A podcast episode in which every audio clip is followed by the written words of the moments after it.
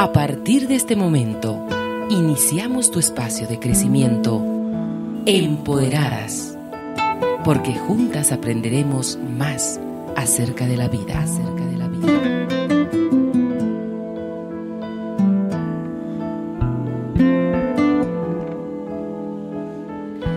Amigos? Tengan todos ustedes muy buenas noches, qué gusto saludarlos.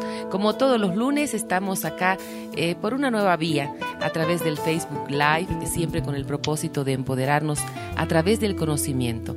Lo vamos a hacer así a lo largo de estas semanas y por supuesto tenemos nuestra invitada especial eh, en esta noche. Su nombre es eh, Violen Felten. Ella es eh, la que nos está acompañando en este ciclo denominado Comunicación No Violenta y para esta noche tenemos un excelente tema. ¿Cómo se generan mis sentimientos? Así que la invitación está hecha para que puedas escucharlo de principio a fin. ¿Cómo estás, Vi? Qué gusto saludarte. Eh, un día bastante diferente el que tenemos hoy, pero con la alegría de escucharte y de poder aprender mucho más en esta noche. Gracias, Moni. Te agradezco. Em, te agradezco el tiempo, el espacio y el esfuerzo para hacer este programa ahora por otra vía. Vamos a aprovechar el, el ejemplo hoy para entender mejor cómo se generan mis sentimientos. Así es, ese es el, tema que vamos a tocar en esta noche, precisamente para poder entender, ¿no? Hay eh, muchas oportunidades en las que no entendemos por qué tenemos esos sentimientos de rabia, de angustia, eh, sentimientos eh, que no nos permiten en muchas ocasiones poder eh, resolver nuestros mismos conflictos de la manera que quisiéramos, de una manera, no violenta, ¿no? Exacto, sí. Em, bueno, tengo mucho que decir. ¿Empiezo nomás? Claro que sí, empecemos con todo y queremos conocer esto de los sentimientos. Um, ¿Hay sentimientos buenos y hay sentimientos malos? Oh, qué gran pregunta. Mira, eh, en comunicación no violenta consideramos que no. Eh, pueden haber sentimientos agradables y desagradables, eh, por ejemplo, pero que ningún sentimiento es malo o negativo. ¿Eso qué quiere decir? Que en realidad, ¿qué son los sentimientos o las emociones? Es energía en moción. Es mm. energía que está moviéndose por mi cuerpo. Entonces, cuando yo tengo un sentimiento o una emoción desagradable, ¿no? Como podría ser la angustia o la rabia o el desanimo, ¿no? Hay mucho, miedo tal vez. Cuando yo tengo un sentimiento así, una emoción de ese tipo, eh, puedo imaginarme, digamos, cuando estoy manejando y que en el tablero del auto aparece un foquito rojo. ¿No? Esa es como mi emoción desagradable. Es un foquito rojo que me está avisando que algo importante está pasando y que sería bueno que yo le dé una mirada, ¿no? Claro. Ahora, ¿qué es lo que hemos aprendido en la, la, la, mayoría de la gente? Hemos aprendido a ignorar ese foquito rojo cuando se trata de nuestras emociones. ¿no? Hemos aprendido que sientes miedo, no, no sientas miedo, ¿no? Tú eres valiente. O sientes tristeza, tienes que alegrarte. Mira cuánto tienes en tu vida, cómo está tu vida, alegrate. ¿no? ¿Sientes rabia? No, no puedes sentir rabia, ¿no? No, una persona como tú, o especialmente a las mujeres, muchas veces nos han dicho, ¿no? Las mujercitas, no, no se enojan así. Exacto. Entonces, muchas emociones, sentimientos no nos han permitido vivir, ¿no? Y nos han enseñado o a ignorarlos, ¿no? Ignorarlas, o em, a negarlas, ¿no? Claro. Entonces, em, pero ¿qué pasa? Si tienes el foquito rojo en el tablero del auto y lo ignoras, ¿qué pasa? Claro, lo reprimes, ¿no? y, me imagino que eso es lo que nos enferma. ¿Qué le pasa pues al auto? Claro. Si no hago nada con este foquito rojo, en algún momento el auto se me va a parar o va a empezar a humear o algo va a pasar, ¿no claro. Ajá, o se va a quedar parado, ¿no? Ajá. Y, y cuando finalmente lo lleve al mecánico, el mecánico va a investigar para ver qué está pasando y lo va a arreglar, por lo menos eso espero. Porque si el mecánico solamente corta el cable para que deje de prenderse el foquito sin haber resuelto el problema, igualito mi auto se va a parar o va a explotar. Claro. Yo no soy muy experta en autos. Pero algo va a pasar que no me va a gustar. Exacto, exacto. Y, y, quizás sea peor eh, después el arreglo cuando podíamos haber parado el momento en que el foco estaba rojo, ¿no? Exacto. Pero ¿qué hemos aprendido? Hemos aprendido o a ignorar el foquito o a mm. cortar el cable para que deje de prenderse el foquito. Y entonces, ¿qué pasa? Tanto reprimir mis emociones, pueden pasar varias cosas. Una es que, por ejemplo, si siento enojo y me, me digo a mí misma, no, no, no, no puedo estar enojada, tengo que estar agradecida, tengo que estar feliz, tengo que vivir alegre, ¿no? Entonces no expreso mi enojo en ese momento ¿Y qué pasa? Que una opción es que ese enojo se va como, se va agrandando, pero no lo noto porque no lo quiero ver. Y entonces llega un momento, puede ser dos horas más tarde, puede ser una semana más tarde, para algunas personas puede ser años más tarde, pero llega un momento cuando pasa algo y de repente exploto. Y sale todo ese enojo reprimido multiplicado por tres porque lo he estado ignorando y entonces se agrandando porque en el fondo me quiere dar un mensaje, quiere avisarme que algo importante está pasando. Entonces si no le presto atención se va agrandando. Claro. Eso es una opción, puede salir de esa forma.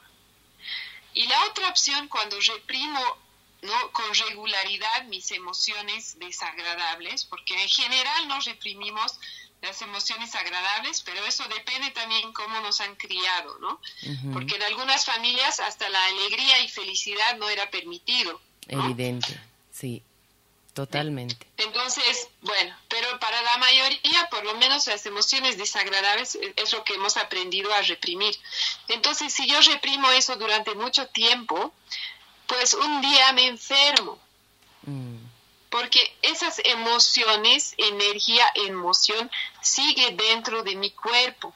Y si no lo expreso, en algún momento va a salir, puede ser así, eh, con una emoción muy fuerte, una como crisis, ¿no? Una emoción intensa, o puede salir por mi cuerpo generándome una enfermedad. Claro, yo Mira, estaba pensando mientras tú hablabas, ¿qué ocurre con las personas que en muchas ocasiones están en una fuerte depresión, en una fuerte ansiedad, digamos, y recurren a, tomar las pastillas, que lo único que hacen en ese momento es em, borrar, inhibir el sentimiento, pero en realidad no curar, ¿no? Exacto, claro es otra forma de ignorar, de tapar, ¿no? De negar.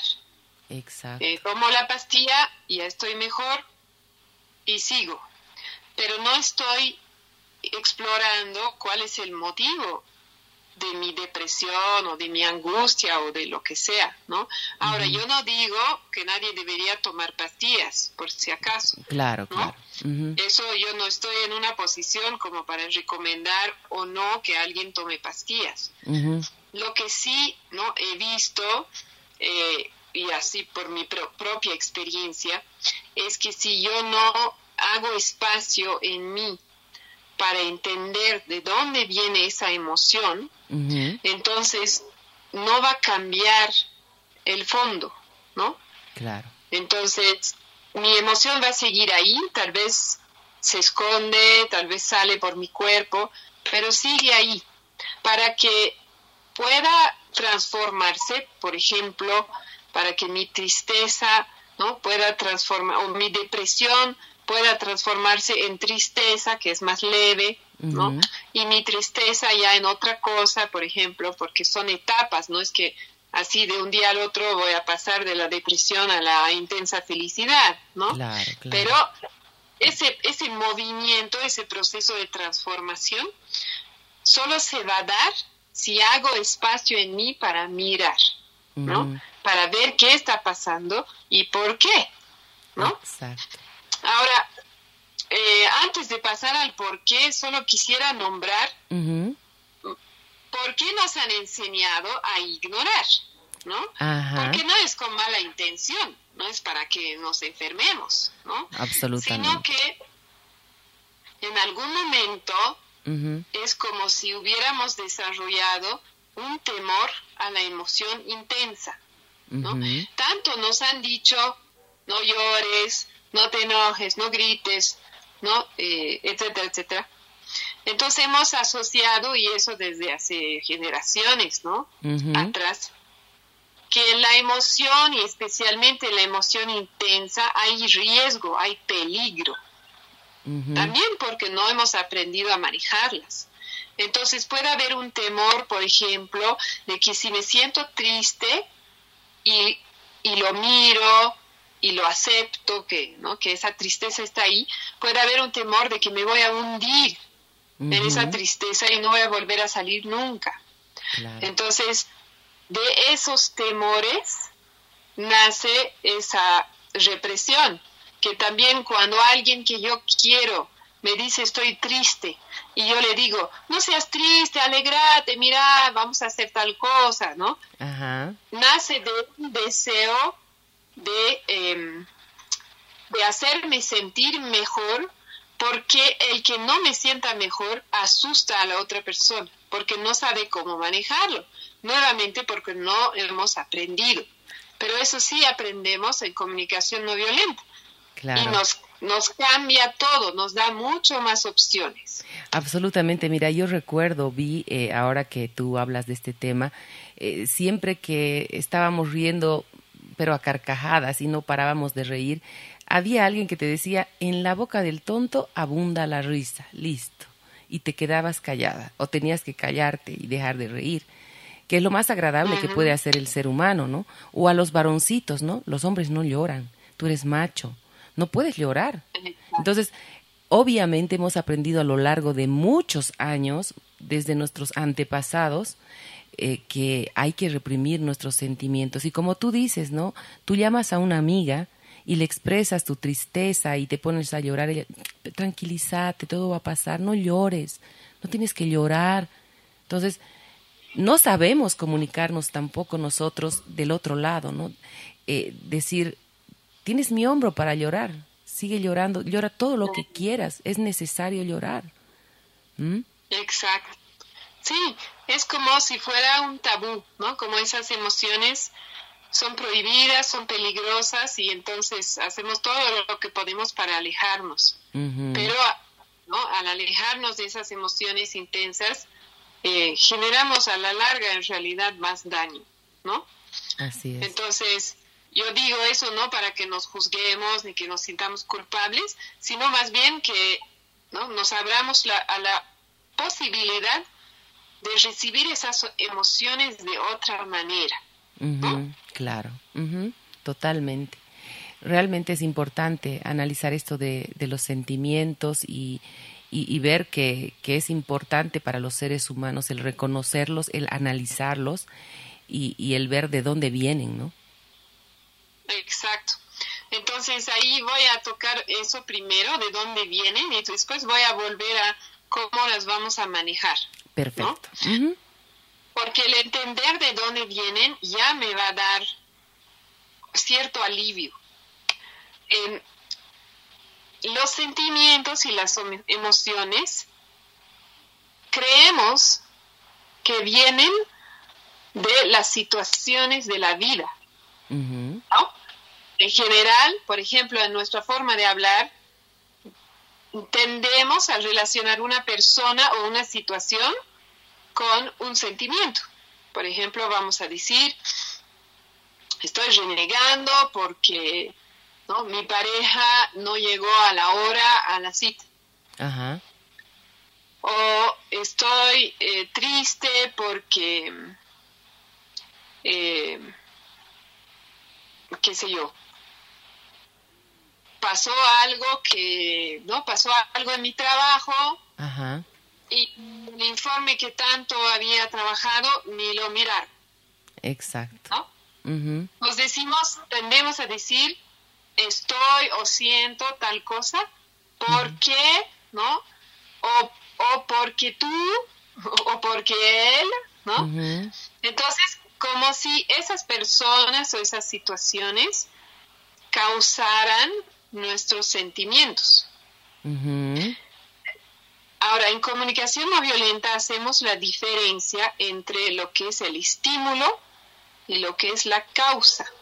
Ya. Entonces, el estímulo puede ser esa situación, puede ser lo que dijo alguien o lo que no dijo, lo que hizo o lo que no hizo, ¿no? Puede ser este lo, el clima, puede ser lo que ha hecho o no ha hecho el gobierno, ¿no? Todas esas situaciones que no puedo cambiar porque no dependen de mí, ¿no es cierto?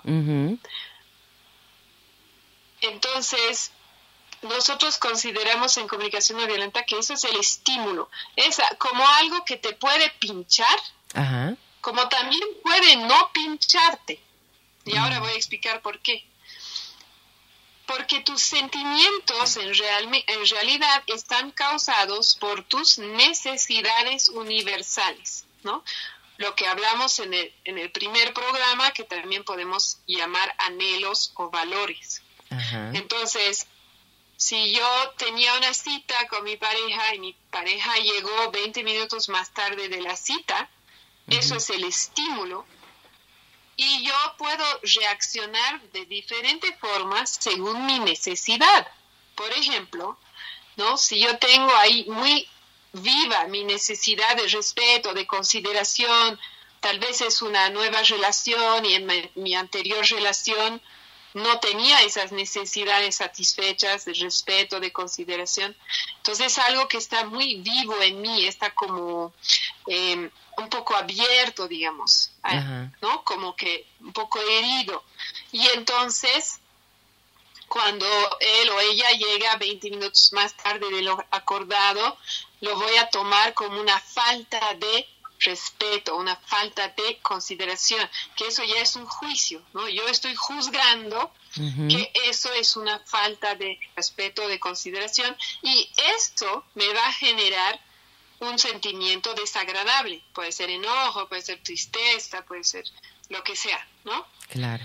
En cambio, si yo en este momento de mi vida, digamos, estoy muy ajetreada, tengo poco tiempo para mí, y por otro lado me siento muy segura en esta relación, eh, esos 20 minutos tal vez las voy a tomar, los voy a tomar como un regalo. Ujú. Ay, tengo 20 minutos a solas, puedo reflexionar, puedo meditar, puedo leer mis mensajes, puedo leer mi libro, puedo, este, em, no hacer nada, disfrutar mi café o lo que sea. Entonces ahí estoy, estoy viendo esos 20 minutos como que me permiten satisfacer otras necesidades.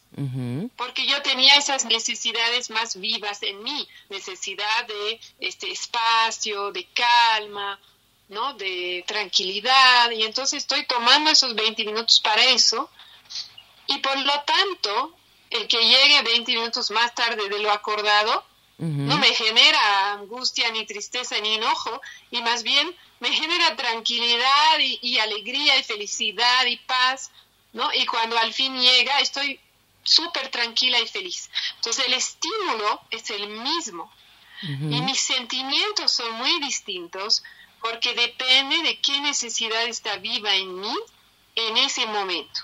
¿no? Pero eh, yo me Esa pongo... es la causa de Ajá. mis sentimientos. Claro, lo que pasa es que en el momento en el que estás atravesando, digamos, una dificultad, en el momento en que has recibido una noticia que te llega como se dice aquí vulgarmente como a balde de agua fría eh, y, y, y realmente te, te deja sin, paralizada porque hay cosas, hay noticias tan tan difíciles de asimilar, ¿cómo haces para, para ponerte en calma?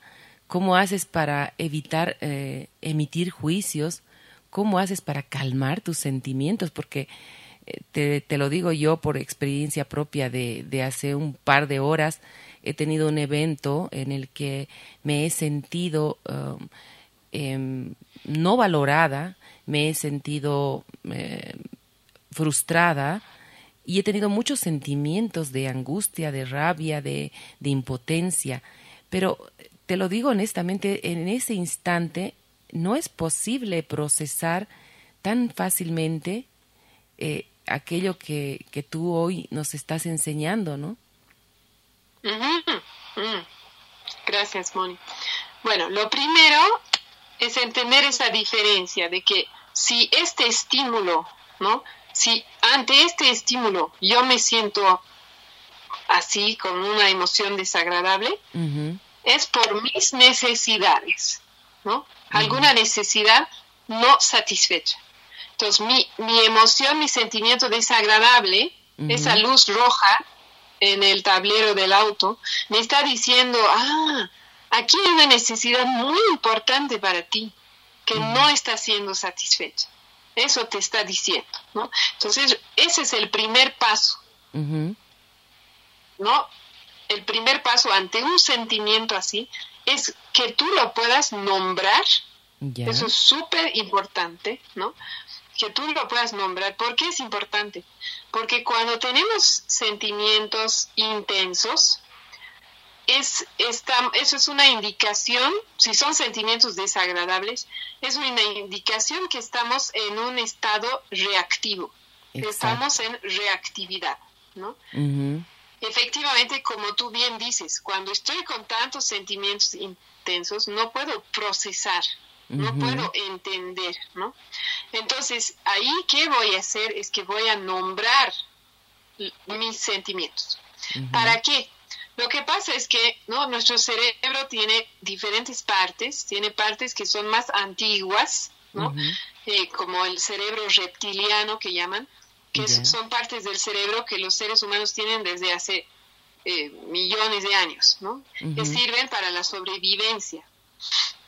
Y tenemos una parte del cerebro que es más, casi digo moderna, es más, es más nueva, ¿no? es, más desarrollada, que es la parte prefrontal. Y esa parte del cerebro es la que em, tiene funciones que llaman ejecutivas. Son funciones que necesitamos para vivir como seres humanos. Por ejemplo, entender las consecuencias de nuestras acciones.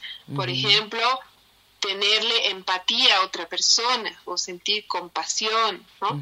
Eh, y muchas otras funciones, o sea, ponernos en los zapatos de otra persona, por ejemplo. Cuando estamos en reactividad, esa parte del cerebro es como si se apagara, ¿no? como si se desconectara. Ahí es donde, ante una emoción intensa, puedo tomar una acción o decir palabras de las cuales luego me voy a arrepentir, porque en realidad es como si no estuviera pensando, ¿no? Podemos decir vulgarmente, porque no estoy, eh, no puedo ni imaginar la consecuencia de mis acciones, estoy en un modo automático de sobrevivencia, ¿no? Es como si mi cerebro pensara que estoy frente a un león y que ese león me va a comer.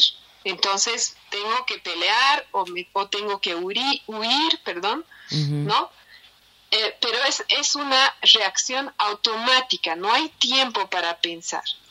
El problema es que en general no es un león y posiblemente sea mi hijo, ¿no? Y mi cerebro puede pensar que yo estoy luchando contra un león cuando en realidad estoy pegando a mi hijo.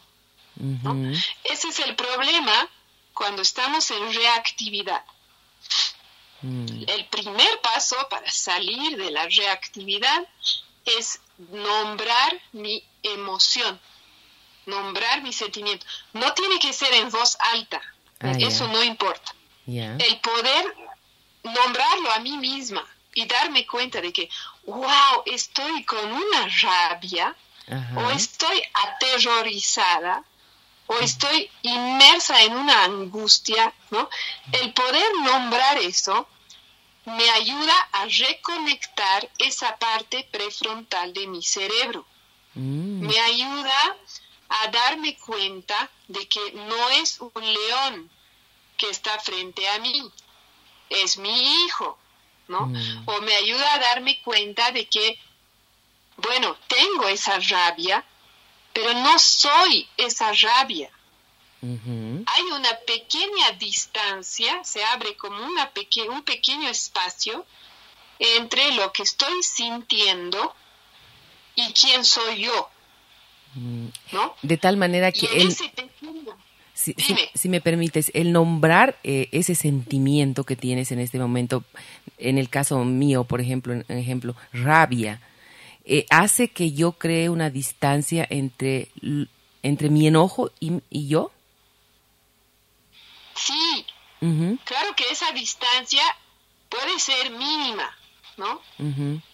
Pero en esa, esa distancia te da unos segundos para elegir. Y esos segundos son, son de la importancia más grande, porque en esos segundos es donde vas a decidir, sigo con lo que estaba haciendo, con mi reacción, voy a herir, voy a decir palabras hirientes, voy a pegar, voy a poner, ¿no? alguien en peligro o mi propia vida en peligro, o voy a elegir otro camino.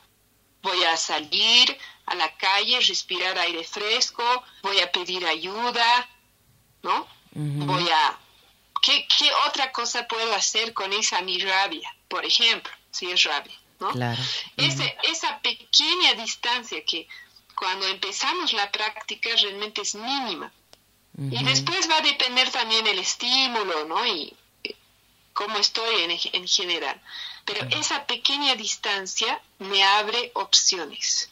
Me permite, es como retomar conciencia. Es como si en la reactividad estoy inconsciente, como si estuviera ebria. Mm. ¿Sí? Y, y cuando lo nombro, tengo una rabia, ¿no? Claro. Ah, ¿y qué quiero hacer con esa rabia? Porque se han como demonizado, no sé si es una palabra, las emociones, ¿no? Diciendo, por ejemplo, que el enojo, la rabia es malo, es peligroso, pero la emoción no es peligrosa. Mm. Lo que puede generar daño es lo que decido hacer con mi emoción. Exacto, ahí con está. las acciones que yo tomo desde esa emoción, sea el enojo, sea el miedo, no sea otra cosa, las acciones que tomo puede ser ¿no? Que hieran, que lastimen. Claro. Pero la emoción en sí no. La, em- emoción no es mala. La emoción está ahí para decirme algo importante está pasando en mí y necesita mi atención ahora. Porque si no, el auto se va a parar y no va a poder avanzar más o va a explotar. Claro. Ahora, retomando, por ejemplo, mi ejemplo, ¿no? De, hace un par de horas, mi emoción es rabia, ¿no? Eh, pero, ¿qué tiene que ver con, con, lo que yo necesito, ¿no? Porque esto está más allá, digamos, de, de, de mi necesidad como ser humano, de tener respeto, de, de que tengan consideración, por ejemplo, conmigo, eh, está más allá de todo eso, o sea, el, la, la otra persona es la que causa este problema en mí. ¿Cómo, cómo reconocerlo, cómo darme cuenta, cómo manejarlo en realidad, no? Ajá. Eh, ahorita voy a, voy a dar un ejemplo mío, si me permites. Pero por supuesto. primero quiero reformular. Cuando dices la otra persona es la que causa eso en mí.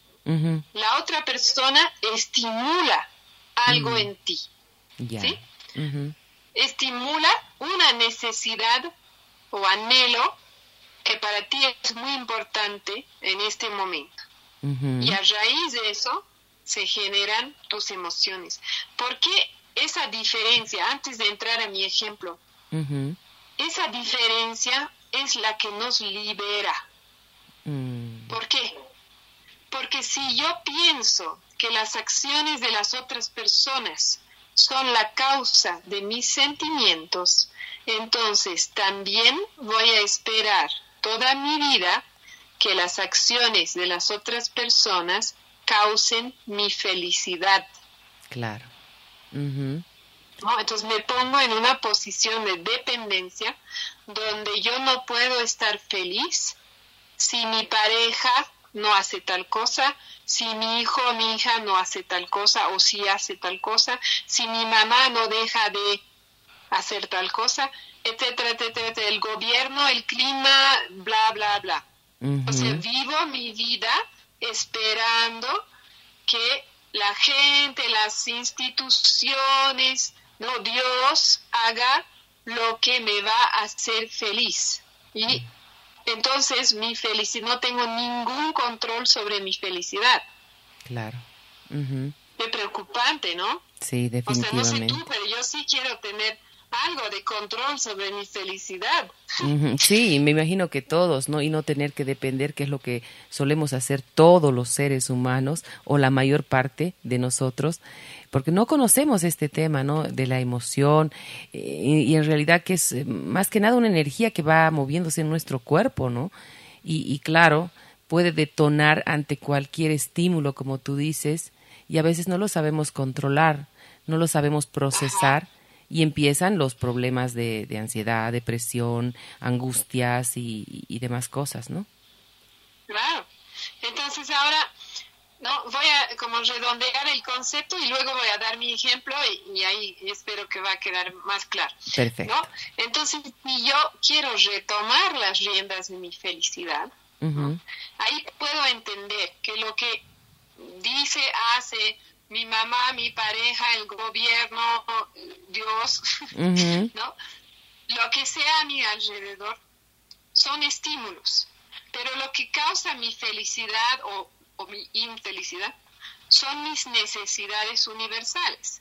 Y por lo tanto, por ejemplo, si en mi pareja, mi relación de pareja, o si en mi trabajo, o si este en la ciudad donde vivo y con el clima que hay en esa ciudad, hay necesidades mías insatisfechas que causa mi tristeza, infelicidad, rabia, angustia, lo que sea. Entonces yo puedo mirar esas necesidades universales mías que no están siendo satisfechas y puedo buscar otras maneras de satisfacerlas. Entonces ya no soy rehén de esa relación, de esa situación, de ese gobierno, de ese clima, ¿te das cuenta? Porque puedo encontrar otros lugares, otras maneras, otras personas que me van a ayudar a atender mis necesidades universales o mis anhelos. Entonces, por ejemplo, si en mi relación con mi mamá, digamos, no puedo, no logro satisfacer mi necesidad de autonomía, porque a mi mamá le encanta darme consejos y esos consejos a mí no me gustan, digamos, ¿no? Y entonces me doy cuenta de que la necesidad ahí que no está satisfecha es la necesidad de autonomía, o puede ser también la de respeto, no importa. Entonces yo puedo preguntarme, ¿no? Esa necesidad, ¿dónde más la puedo satisfacer? ¿O de qué otra manera la puedo satisfacer? Y puede ser también que la satisfaga en la misma relación con mi mamá y que yo empiece a decirle, mira, gracias mamá por ese consejo y también te estoy ¿no? comentando que yo voy a resolver esta situación a mi manera. Eso puede ser una opción. Otra opción puede ser ¿no? encontrar otras maneras de satisfacer mi necesidad de autonomía. Entonces ya no soy rehén, ya no le estoy dando todo el poder a mi mamá de satisfacer mi necesidad de autonomía, sino que estoy yo retomando el poder. Porque mi mamá no tiene por qué satisfacer mis necesidades, no tiene por qué saber que yo tengo una necesidad de autonomía que ahí está insatisfecha, sino que yo a mí me toca explorar eso, entender cuáles son mis anhelos y ahí decidir cómo los voy a satisfacer. Y de esa manera puede ser digamos que yo logro satisfacer mi necesidad de autonomía en otras relaciones o en mi trabajo o en mis estudios o qué sé yo, eso también me va a permitir relajarme en esa relación con mi mamá y aceptar que mi mamá probablemente no va a cambiar, que va a seguir dándome consejos, pero yo sí puedo cambiar como los recibo. Y entonces estoy como soltando eso y yo estoy retomando el control, aunque no me gusta la palabra control, el, el, el, poder, me estoy empoderando para usar la palabra de, tu programa que me encanta tanto. Me estoy empoderando para yo atender a lo que es importante para mí y de esa manera sentirme más feliz a lo largo, ¿no? Claro. Y en realidad que eso es lo que deberíamos eh, propender todos, ¿no? A eso deberíamos propender todos, a, controlarnos, a, tener el poder sobre nuestros sentimientos y nuestras emociones. Suena, suena muy fácil, pero entiendo que este es un proceso y tú misma lo dijiste en alguno de los programas. También estás en el camino del aprendizaje, a pesar de que ya has avanzado bastante, Vi. Eh, un poquito para redondear, como decíamos, eh, recordar que eh, no hay sentimientos ni buenos ni malos. Eh, otra cosa importante que has dicho, que he anotado, cuando nos negamos a sentir o a, describir nuestra emoción, vienen más fuertes. La gente que reprime sentimientos se enferma, en realidad. otro, tema importante, el, el nombrar tus sentimientos y el crear una distancia entre tú y, ese sentimiento, ¿no? Creo que estoy bien, creo que estoy bien, ¿no? En mi resumen. Me, encanta, me encanta tu resumen. Eh, también me encanta lo que nombraste, ¿no? De que esto es un camino. Y de verdad que es un camino, ¿no? Es como si aprendemos yoga o, o aprendemos otro idioma, digamos que el francés, ¿no? Después de algunas horas de clase, eh, aunque haya prestado mucha atención y haya tomado apuntes, eh, no voy a salir hablando fluido, ¿no? ni tampoco voy a ser ya maestra de yoga. Con la comunicación no violenta es lo mismo. Es un camino, es un proceso, ¿no?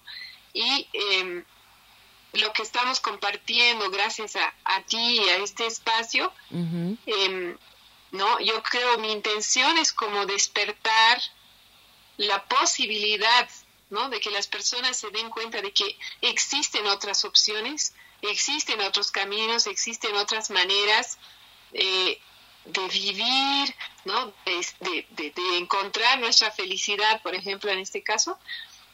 Y también aceptar de que no voy a poder cambiar eh, mi manera de pensar, de actuar, de reaccionar en, ¿no? en un día ni, ni, ni, ni en cinco programas. Exacto. Entonces, es como que aquí vamos dando algunas pautas para ir reflexionando y cuando terminemos el, ¿no? el quinto programa daré eh, algunas ideas de cómo seguir. Exacto. Pero también es importante saber de que no voy a poder hacer eso de un día para la mañana y por lo tanto también tenerme compasión, ¿no? Recordar eso, ese, esa idea del no juicio cuando yo me doy cuenta de que estoy reaccionando de la misma manera ¿no? que la semana pasada. Eso es normal. Todos los cambios toman tiempo, ¿no ves? Claro. Lo importante es saber cómo hacer esos cambios y eso es lo que estamos aprendiendo gracias a ti, Vi, gracias a este espacio que tenemos y, y no vamos a dejar de, de, hacerlo porque es importante hoy más que nunca el trabajar en todo lo que son emociones, sentimientos, en todo lo que es salud mental, ¿verdad? Em, ahora, algo que quería preguntarte, es importante, en muchas ocasiones vivimos una etapa de duelo, es importante atravesar el duelo. qué gran pregunta, Moni. El, duelo es una necesidad universal, ¿no? Eh, y junto con la celebración son dos necesidades em, o anhelos que son más fáciles de satisfacer en comunidad, ¿no? ¿Eso qué quiere decir? Que así como es difícil celebrar su cumpleaños sola o solo, ¿no? eh, también es difícil vivir un duelo solo o sola. Necesitamos apoyo y comunidad para hacer esas, esas cosas, ¿no? Esas dos, para satisfacer esas dos necesidades. El duelo, ¿qué significa en comunicación no violenta cuando hablamos de hacer duelo? No es necesariamente respecto a un fallecimiento, ¿no? Que alguien eh, falleció. Puede ser también hacer duelo, por ejemplo, de una relación que terminó, de un trabajo que o terminó o no terminó siendo lo que yo esperaba. Puede ser un sueño que no pude realizar, ¿no? Eh, puede ser hacer duelo eh, con un, cuando recibo un diagnóstico médico eh, que no me, no me agrada, ¿no? Puede haber ahí un momento de duelo, ¿no? De que ese diagnóstico es real, porque en realidad el duelo significa aceptar esto que está pasando, aceptar que esto es una realidad y que no a raíz de esa realidad, de ese estímulo, brotan en mí muchos sentimientos, muchas emociones desagradables, ¿no? difíciles de vivir. Eso es. Bueno, y como siempre vamos ya acercándonos a la parte final y me gustaría que, que, que ya vayamos eh, diciéndole a la gente cuál va a ser la tarea, porque es importante la tarea en, estas sesiones. Sí, y, y, bueno, ir, eh, ir viendo ya la última parte de este tema que ha abordado el, eh, los sentimientos, las emociones. Ya. Entonces voy, mira, voy a, porque al final además no di mi ejemplo, mira. Mira, sí, sí, sí, adelante con tu ejemplo, Vi. Ya, entonces, solo quiero primero cerrar el tema del duelo, que cuando no he podido atender esa necesidad de duelo, ahí es donde me puede venir más adelante la depresión. Mm. Eh, muchas veces la depresión es un síntoma de que hay un duelo que no he hecho. Y entonces me toca mirar eso, ¿no? ¿Qué, qué, ¿Qué cosa en mi vida ha pasado que no me ha permitido sentir la tristeza, sentir las emociones relacionadas a eso. Eso puede ser una, una, una causa, digamos, de la depresión. Entonces, eh, cuando pasan cosas difíciles, así como cualquier estímulo, ahí me toca permitirme vivir esa emoción o esos sentimientos difíciles, desagradables, ¿no?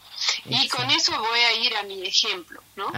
Eh, entonces, el estímulo es lo que pasó, ¿no? Esta tarde hubo una reprogramación imprevista, por lo menos imprevista para nosotras, ¿no? Ajá, eh, totalmente. De último momento de la radio y entonces eh, el programa, este programa no podía eh, ser emitido en la misma radio. Exacto. ¿no? Ese es el estímulo.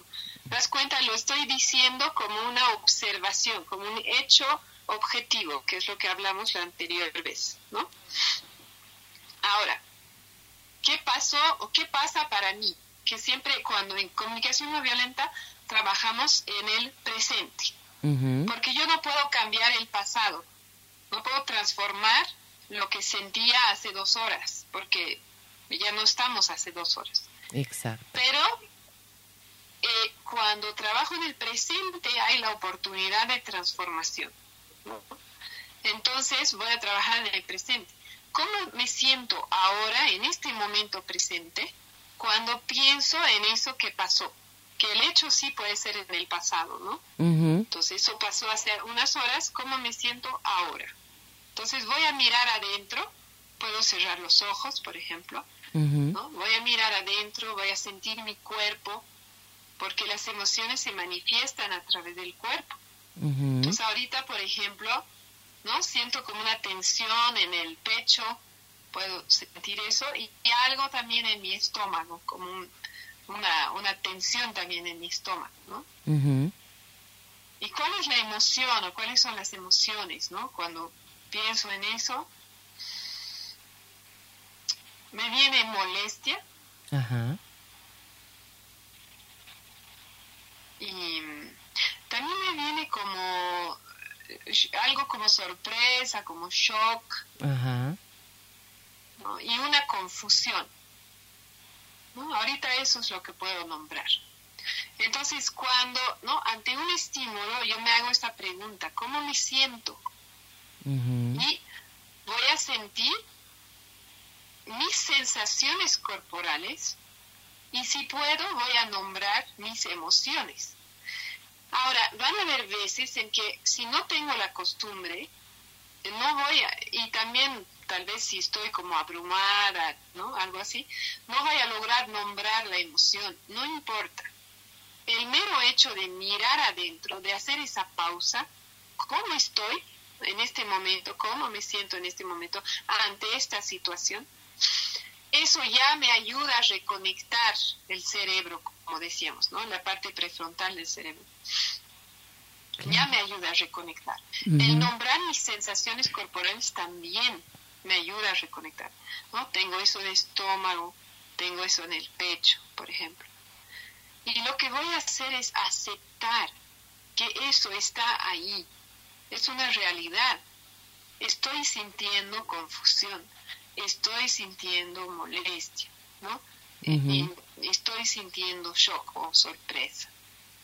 Es una realidad, no lo voy a negar, ¿no? No voy a ignorar, no voy a eh, resistir, como, ¿no? Como diciéndome, no, no puedo sentir eso. No, ya estoy sintiendo eso. Es una realidad, es un hecho. Entonces lo voy a aceptar y así como aplicamos el no juicio, queremos aplicar el no juicio ¿no? a las otras personas, a las situaciones, también voy a querer aplicar eso a mis emociones. No voy a juzgar ni a mis emociones ni a mí por tener esas emociones. Entonces las recibo. ¿no? Recuerdo que son mensajeros o mensajeras. Están ahí como la luz, como el foquito rojo en el tablero del auto para decirme que algo importante está pasando en mí.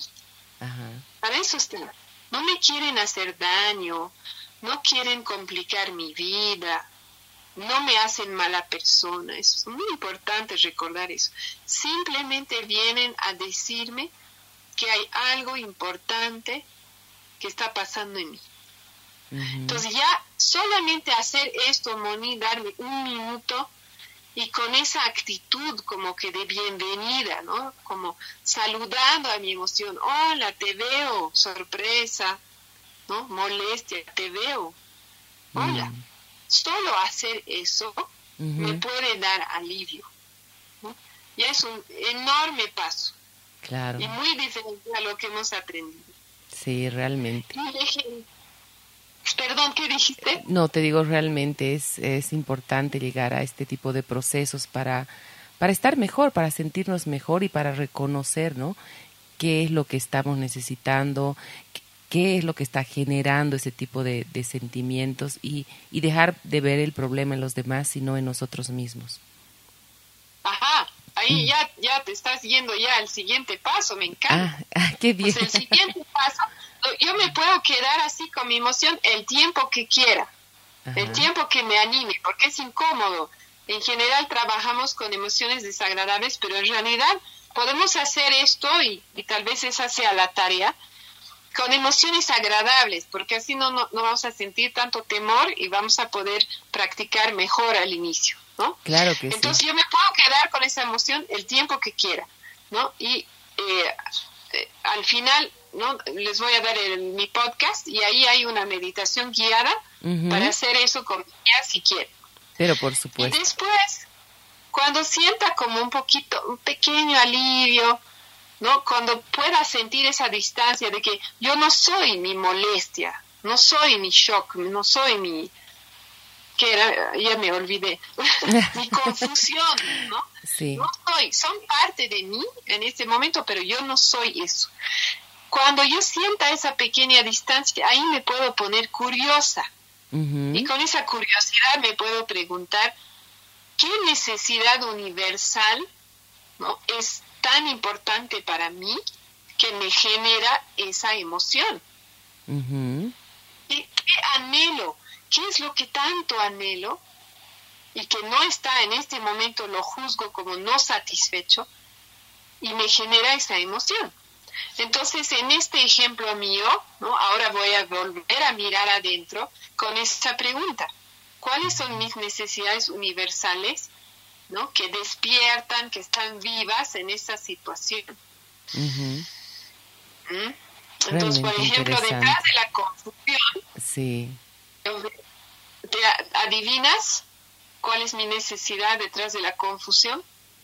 Mm, tal vez eh, miedo, no sé, podría ser.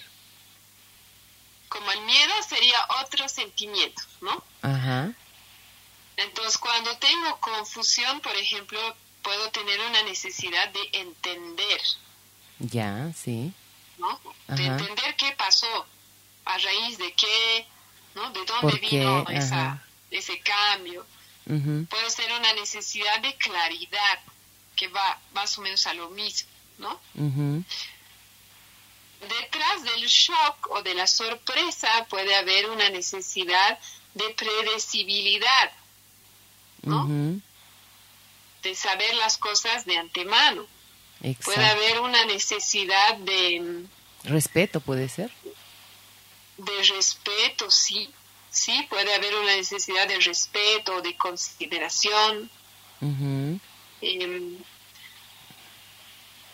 una necesidad como, yo siento que hay algo como de, valores compartidos, ¿no? Esta necesidad se refiere a que, por ejemplo, eh, tú y yo podamos tener ¿no?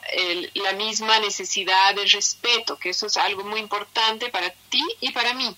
Exacto. ¿no? Y que además que lo veamos como de, de, una forma similar, porque en realidad el respeto es una necesidad universal, pero no todos tenemos las mismas estrategias para satisfacer esa necesidad. ¿no? Así es. Entonces puede haber así como una necesidad de valores compartidos, de que que para no que para la radio sea tan importante como, para mí la predecibilidad. El hecho de o, el honrar compromisos que esa es otra necesidad universal ¿no? que para mí por ejemplo es algo importante que cuando tenemos un compromiso me gusta que se honre no salvo emergencia. Entonces puede haber eso. Entonces, das cuenta, detrás de mis emociones, mis sentimientos, puede haber muchas necesidades, ¿no? Y ahí mi, mi tarea es como mirar y encontrar la palabra que más resuena, ¿no? Y ahí es como que, ah, hay otro alivio. Claro, es por mi necesidad de respeto. Exacto. O es por mi necesidad de predecibilidad, ¿no? O lo que sea, no importa cuál es. No hay necesidades buenas ni malas, ¿no? Es todo es absolutamente válido. Mi experiencia interior, lo que yo sienta, lo que yo necesite, es siempre válida, ¿sí? Así como la experiencia de otra persona, ¿no? Exacto. Es simplemente lo que está pasando en mí. Entonces ahí cuando yo identifique la necesidad, ah, ¿no? Puede haber otro alivio. Exacto, ahí sí, sí, de verdad que viene un alivio. Ah, mira, estás sintiendo tú un alivio al Pero Por supuesto, por supuesto, al escucharte hablar me, me escucho yo también. Ah, sí, resuenas. Sí. Qué lindo. Ahí estamos, ¿no? Resonando una con la otra. Así Entonces, el último paso, ese sí lo vamos a ver en el siguiente programa, porque ahí va a ser la petición, lo que llamamos la petición o el pedido, y se refiere a, ahora que he identificado esa necesidad, ¿qué voy a hacer con eso?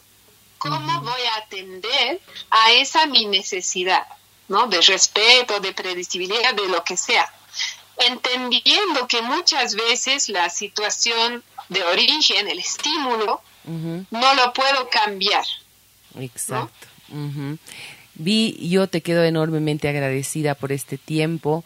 Hoy, como lo decíamos, eh, de manera diferente, pero siempre intentando llegar a, a, toda la gente que nos ha seguido a través eh, de, de, la radio también hasta el día de hoy. pero vamos a seguir trabajando en, en esto que es eh, tener más conciencia de nuestro día a día, tener más conciencia de nosotros como seres humanos, entendernos mejor y por supuesto procesar mejor todas las cosas que nos pasan a diario. Gracias nuevamente Vi por este tiempo, por tu paciencia, por, por haberme acompañado en este día que, que ha sido por demás difícil para, para mí. Muchas gracias, Vi. Mm, gracias, gracias a ti, Moni, de nuevo por la confianza, el espacio y ¿no? por tu interés en, en la comunicación no violenta, porque yo creo mucho, mucho en el poder de esta herramienta para mejorar nuestras vidas y para cambiar la sociedad. Así que yo realmente estoy encantada y quiero entonces dejarles la tarea. Ajá, claro que sí, todos hacemos la tarea. Que ¿No? Que eh, pueden ser dos tareas. Ajá. La primera es, cada vez que se acuerden, que mm. se pregunten cómo me siento. Ya. Así, dos veces al día, pueden ponerse alarma, escribirlo en el refri, em, ¿no? De cualquier manera que les ayude a recordar. Y solo así parar 30 segundos y preguntarse cómo me siento. Y recordar que cualquier sentimiento es válido, ¿no? Y que no, no me hace ni mejor ni peor persona por tener eso. Simplemente estoy reconociendo mi experiencia interior en ese momento, ¿no? Esa puede ser una, una tareita. Ya. Y la otra, si lo quieren, Ajá.